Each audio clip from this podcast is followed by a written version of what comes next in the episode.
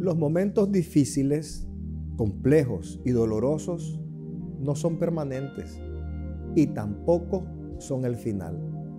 Por eso nosotros debemos de enfocarnos en lo que Dios ha dicho para nosotros, sobre nosotros y por nosotros. En ese sentido, la palabra de Dios en Jeremías capítulo 29, verso 10 y verso 11 dice lo siguiente. Porque así dijo Jehová, cuando en Babilonia se cumplan los 70 años, yo os visitaré y despertaré sobre vosotros mi buena palabra para haceros volver a este lugar.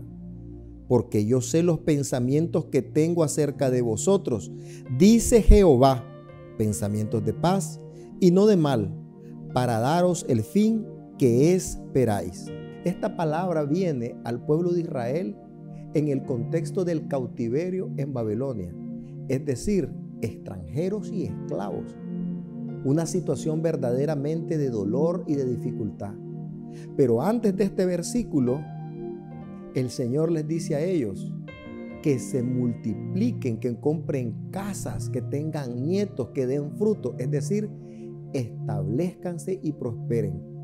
No le habla de la dificultad, sino que en la dificultad le dice, prosperen. Y ahí es donde viene después esta palabra, donde Dios en primera persona dice, yo sé, es Dios hablando de sí mismo.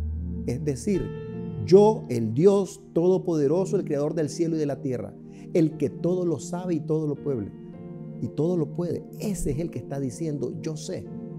Y yo sé los pensamientos que tengo acerca de vosotros. Y hay una versión que dice, yo sé los planes que tengo. Es maravilloso saber que Dios piensa en ti. Es maravilloso saber que Dios tiene planes para ti y contigo, para tu vida y con tu vida. Por lo tanto, en el momento de la dificultad, lo que uno en realidad debe de pensar es en esos planes que Dios tiene para con tu vida, para con mi vida. Y es ahí donde viene la promesa.